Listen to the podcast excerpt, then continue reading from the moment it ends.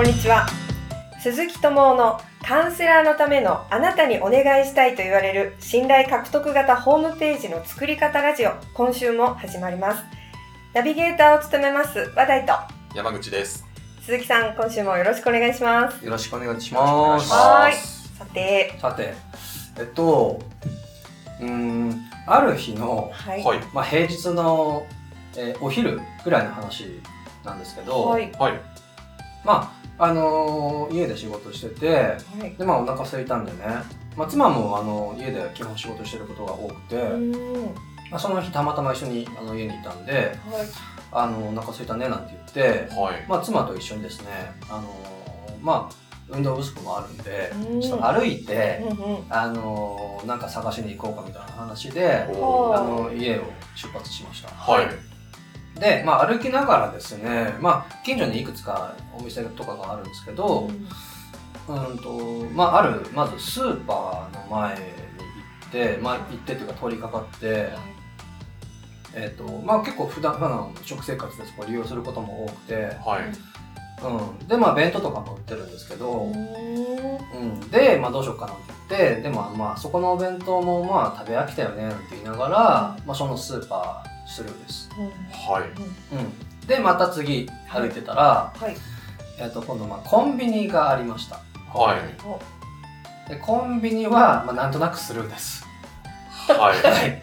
はい。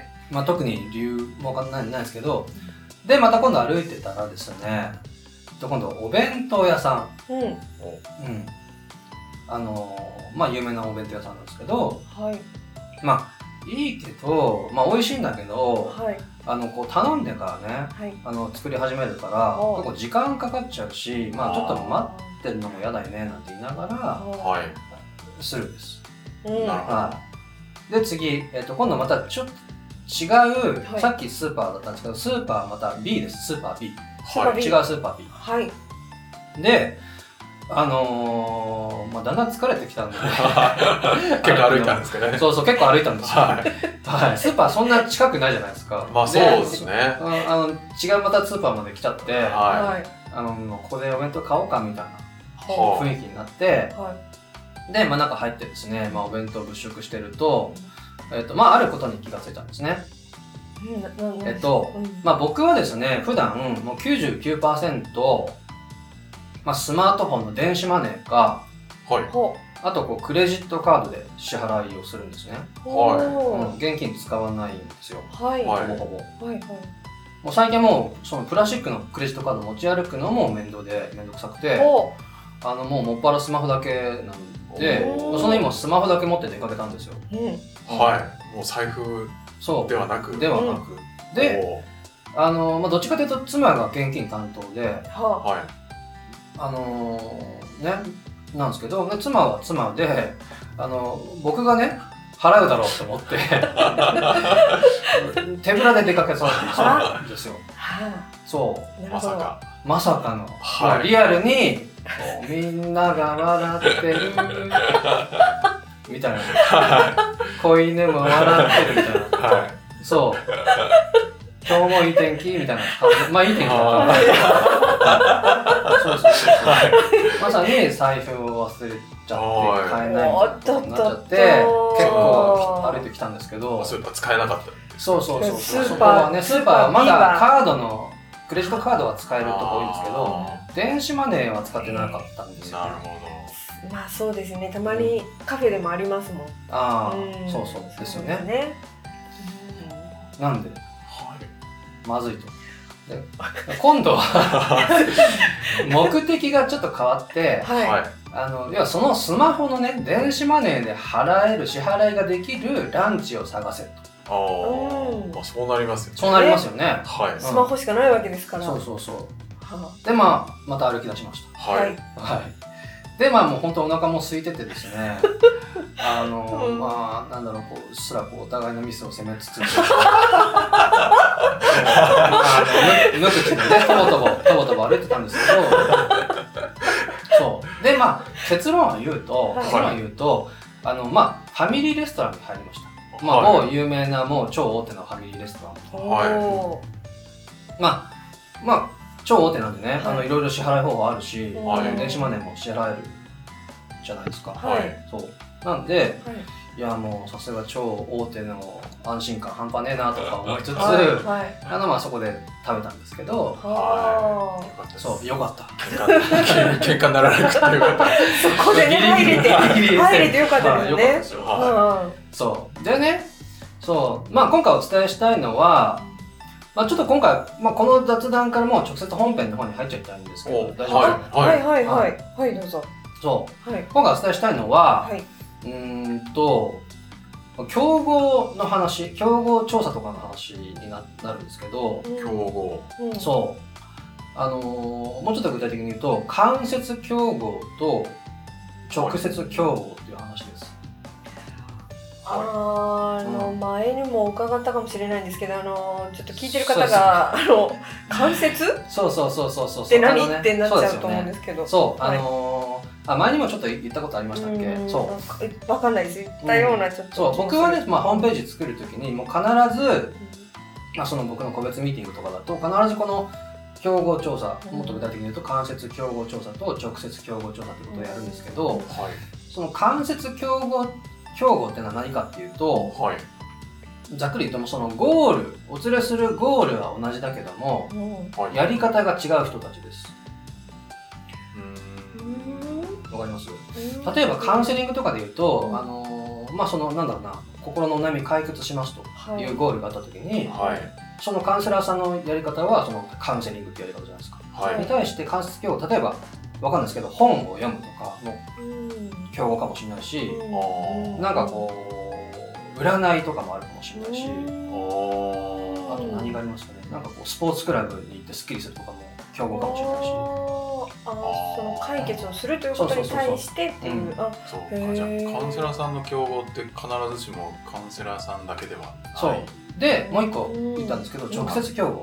はい。はいはい。これははい。ゴールもやり方も同じ人たちです。うんだから今言われたはい。他のカウンセラーさんはい。が直接競合になります。なるほど。あそう。なんか、うん、なんかすっきり。すっきりしました。はい。うんそう必ずこの間接競合直接競合ってことを僕やるんですけど、はい。はい。そう。でね、うん。あのーさっきの話にちょっと戻ると、うんまあ、僕、まあ、家を出て歩き始めて、うんはい。えーっとまあ、スーパー最初のスーパー、まあ、スーパー A はい。はい。で次に、えーコンビニ行って、ははい。で次にお弁当屋さん行って、はい。で次にスーパー B に行って、はい。で最後ファミレスに行きはいました、行きました行きましたでね、まあ、ちょっと分かりやすくじゃあ仮にねじゃあ今回自分がお弁当屋さんうん。お弁当屋さんだとします、はい。はい。うん、さあ、うん。間接競合はうん。どこでしょお弁当屋さんのう、うん、間接競合そう今言ったはい。スーパー AB、コはンビニ、いはい。えーファミレスですかね。えーとえどう考えたらいいんだろう。まあ、目的は、まあ、要はお腹満たすことですよね、はいはい。うん、で手段。はい。手段で考えるとうーんとまあなんだろうな。あのスーパーとかうん。え僕はお弁当っていうことでうん。解決しようとはい。してました、うん。そう。で要はそれ以外お弁当以外でそのお腹を満たすってことを提供してることところってはい。どこですか？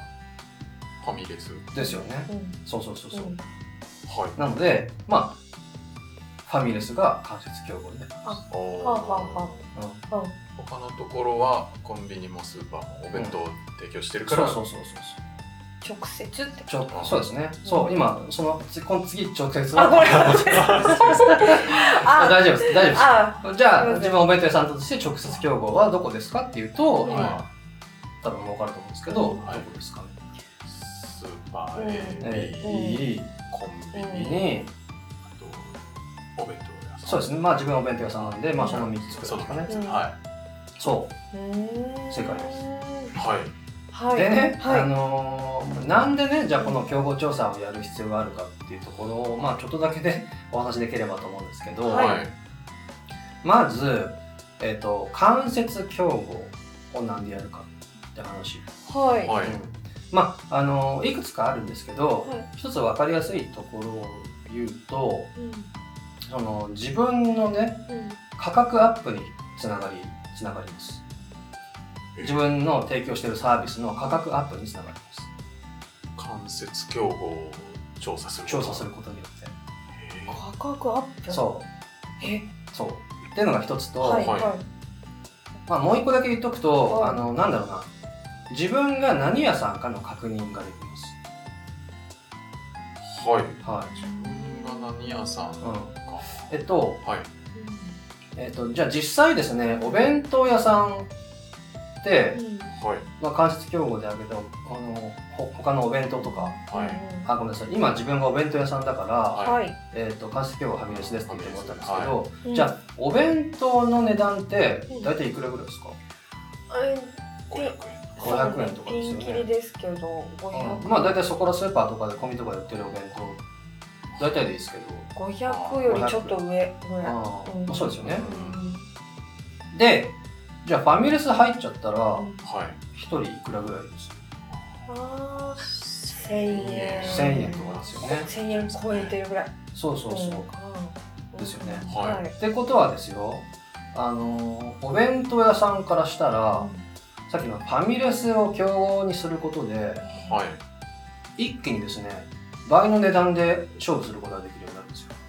あーあーだからえ？ん？ちょっと難しい。ちょっと難しいかな。そうまあ同じ目的満たすそために、うん一方ではう、うん。1000円のファミレスがあり、うん。まはあ、お弁当もだからそこと比べたらい。そう、うそのぐらいでも変じゃないよっていう。そうですそうです。ん。素晴らしい。だからまああのそういうふうに思わせるために、うん。あのはい。いろいろ考えなきゃいけないこととか、はい。そのそれも表現の仕方だとかがあるんですけどまあ、分かりやすいモデルとして考えてもらった時に、はい。自分がお弁当屋さんですと。うん。で普段500円で売ってますと。はい。だけど、あのお腹空いてる人にね自分とファミレスを比較してもらうことによって、はい。あの一方やこっちで500 1000円で売ってるわけですよ。はい。自分500円ですと。だからここが競合ですっていうことによってもっと高い値段で勝負できる状態が作れる。うん。ですね。理論的に言うと。なるほど、うん。そう。うん。なのでこれを上手にやるとはい。価格が上がります。自分の、あー上手に。うん、なんとなく。なんとなく。うんなんとなく。そうなんですよ。ここはですね本当あのもうこれもあの本当1時間とかかけてる伝えるポイントなんであのなかなかねうん。あの難しいかなと思うんですけど、うんうん。まずはうん。価格アップにつながるっていうことと、はい。もう一個さっき自分が何やかの確認になりますってちょっと言ったんですけど、はい。えっと要はですね例えば、まあ、分かりやすくするために今度じゃあ自分があの立場変えてファミレスだとします。はい。あ自分はファミレス。自分はファミレスです、はいでこのファミレス側からしたらですねはい。例えばあのなんだろうな自分はあの自分のお店はドリンクバーとかもあるしうん。あのなんかゆっくりね過ごしてもらう時間あの過ごしてもらうことが可能なわけですね。はい。うん。っていうような例えばその要はその単にね食べ物を提供するんじゃなくてその時間と空間をこう提供しますっていう。はい。要はお弁当屋さんお弁当にはない訴求ポイントが生まれるわけですよ。はい。うんはい。うん、なのでもう言い方変えるとその一点突破するポイントがはい。見えてきます。うん。うんここで勝負しようみたいな。うんはい。うん。はいっていうその価格をアップすができるっていうこととそのなんだろうなここで勝負するっていうその一点突破するポイントっていうのが見えてきます。は間接競合をやるとね、いうん突破。っていうのが何やかっていうそうですね。ところと通ずるっていうことなんですか、ん。そうですそうです。ん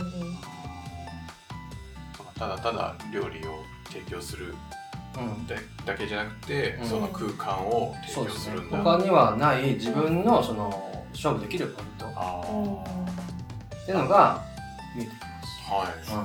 うんはい。うん。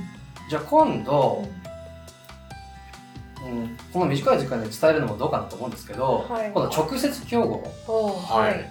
これ何のためにやるか。って言ったらはい。うーんとですね。一つは、まあ、さっきと同じなんですけどその自分の強みがまず分かります、はい。うん、自分の強みうが確認できます。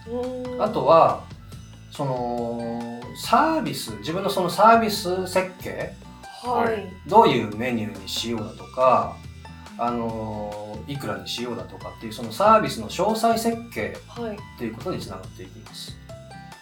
うーん。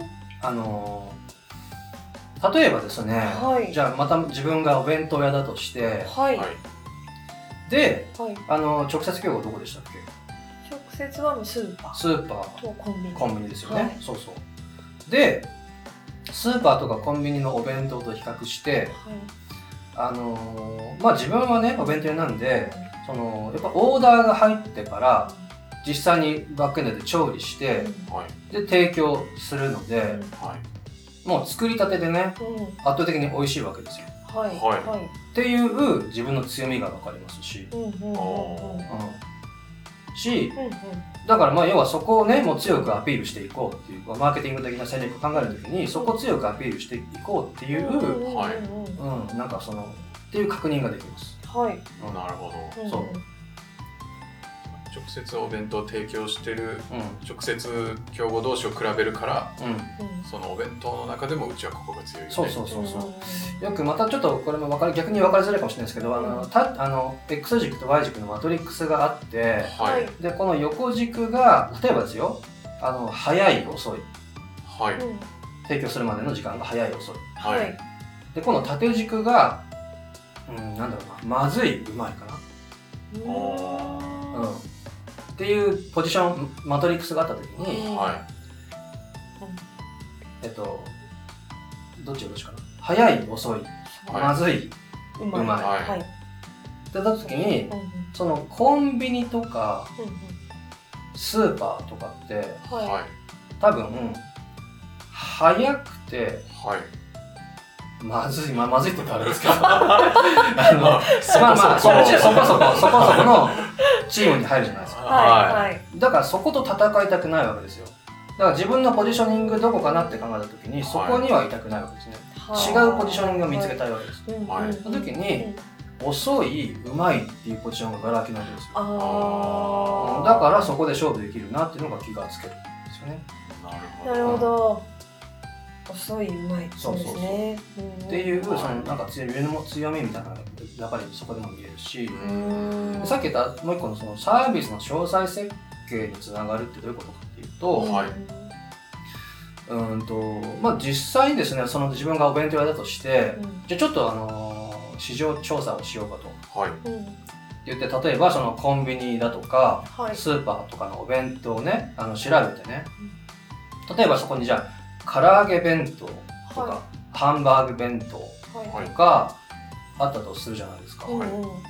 その時にさっきのポジショニングが違う違うんで自分は例えばじゃあ全く同じメニューでだけど美味しいっていうこうこううまいっていうこう戦略も可能だしうん。はい逆にそのコンビニだとかスーパーなどではこうなな売ってないようなメニューでやるだとかあとはやっぱりその場でやるんでバックエンドでその場でやるんで大盛り小盛りに対応できるだとか。ああと何がありますかね。あとこうお客さんによってこうアレルギーのお聞きしてはい。それを抜くだとあかっていう対応ができるようにするだとか。いはい。はいっていう要はそのコンビニだとかスーパーのお弁当にはないなんかこう商品設計あをすることが可能になってくるんですね。なるほどねそう。だから直接競合を調べることによって、はい。自分のサービスの詳細設計につながっていきます。そう。ここですね、まあ、深いというか、おあの難しい話なんですけど、はいうん、まあ簡単にもう一回まとめるとその、はい。まあ、僕ホームページ作るときに必ずこの競合調査っていうのがマストで必要で、はい。本当僕の あの個別のコンサルとかだと本当1時間2時間とかかけてはい。しかもそれ1日だけじゃなくて2日とか3日とかかけてちゃんと作り込んでもらうんですけど、はい。あのその間接競合、そして直接競合っていう切り口でねはいあの自分のライバルどこかなって見渡すと間接で言えば価格アップにつながっていくし、でそのここで勝負しようっていう一点突破するポイントがなんか見えてくるし、はい。で直接競合をやるとその自分の強みっていうのがさらに見えてくるしでどういうサービスでやろうかなっていうそのサービスの詳細設計につながっていくと。いうことがあるのでそうあの必ず僕はやるんですけども。はい。はい。ですね。なのでまあこれを聞いてくださるってるカウンセラーの方もですね、あのまあ、ちょっと難しい話もあったかもしれないですけどぜひですねその自分の競合はどこかなっていうのをですねあの一回調べてみていただくとあのなんか新しいポイント見えてくるんじゃないかななんて思います。おー。はめちゃめちゃこのなんていうんですかビジネスの肝みたいな うん。話なのかなってちょっとうっすら 本当。感じたんですがうん。い、そうですね。めちゃめちゃ大事ですね。めちゃめちゃ大事ですね。だから僕そうですね、まあ、ターゲット設定っていうこともめちゃめちゃ大事ですけど、はい。もう一個このかあの競合調査っていうこともめちゃめちゃ大事なんですよね。大体ししません競合調査なんて。普通の人普通。うん。うん大体こう思いとか見込みとかでやっちゃうんですけど、はい。だけどそれをちゃんとやることによって強みだとか価格アップにつながったりとかその他にない特徴で商品設計ができたりだとかっていうのができるんで、あのぜひですねあのやってみていただければなって、うんはい。まあ、細かい話今はちょっとあれだかかもしれないですけど、はい。その間接競合直接競合っていう見方でうん。あの世の中ライバル見渡していただくとうん。なんかですね今まで見えてなかったヒントが見えてくるはずなのではい。ぜひおすすめというかやってみていただければななんて思います。はい。はい、すごくいい話でした。本当ですか、はいありがとうございますすごい勉強になりました。はいありがとうございました。はい。最後にお知らせです。カウンセラーのためのあなたにお願いしたいと言われる信頼獲得型ホームページの作り方ラジオでは皆様からのご質問やお問い合わせをお待ちしております。あのポッドキャストのですね下の方に概要がございましてそちらからフォームがありますのでどしどしお寄せください。えーそれではですねまた来週お会いしましょう。えー今日はどうもありがとうございました。ありがとうございました。